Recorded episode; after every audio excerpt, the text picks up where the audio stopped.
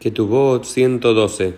Hola a todos, bienvenidos a un nuevo Daf Yomi, a la última página del tratado de Ketubot. Hoy tenemos Sium Masejet Ketubot con la suguía más eh, sionista, la tercera unidad, eh, la suguía más sionista de todo el Talmud y que también está intercalado con muchas ideas mesiánicas del final de los tiempos, de cómo la tierra de Israel va a producir frutas y verduras en grandes medidas y proporciones y con mucha facilidad. Y nuestra camarada concluye con relatos de ciertos rabinos que demostraban su amor por la tierra de Israel de diferentes formas.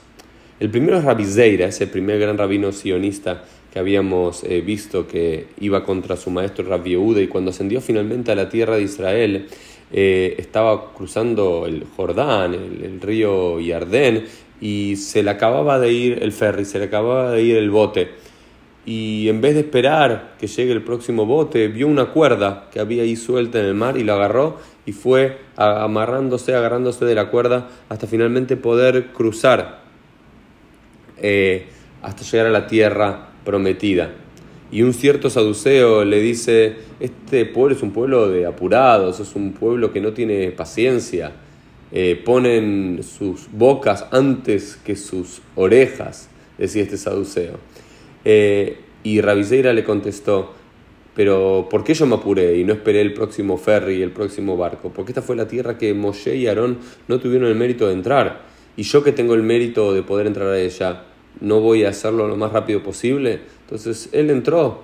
Entonces no, no esperó al próximo barco, no esperó al próximo avión, él simplemente fue, caminó, se sujetó de la cuerda y entró a la tierra de Israel.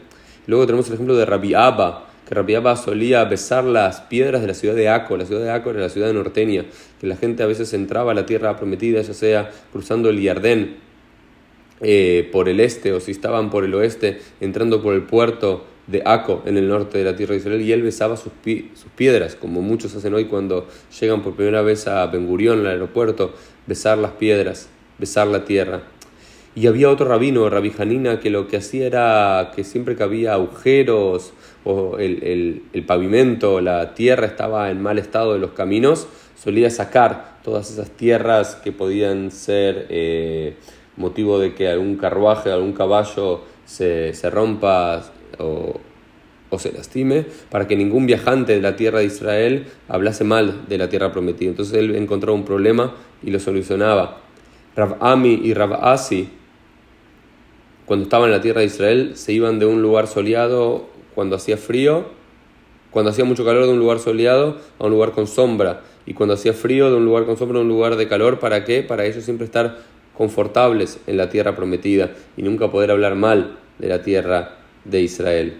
Y Rabijía Bar Gamda se nos dice que solía dar vueltas por, por la tierra, se tiraba en la tierra y daba vueltas ahí como un niño para disfrutar de la hermosura de la tierra eh, prometida.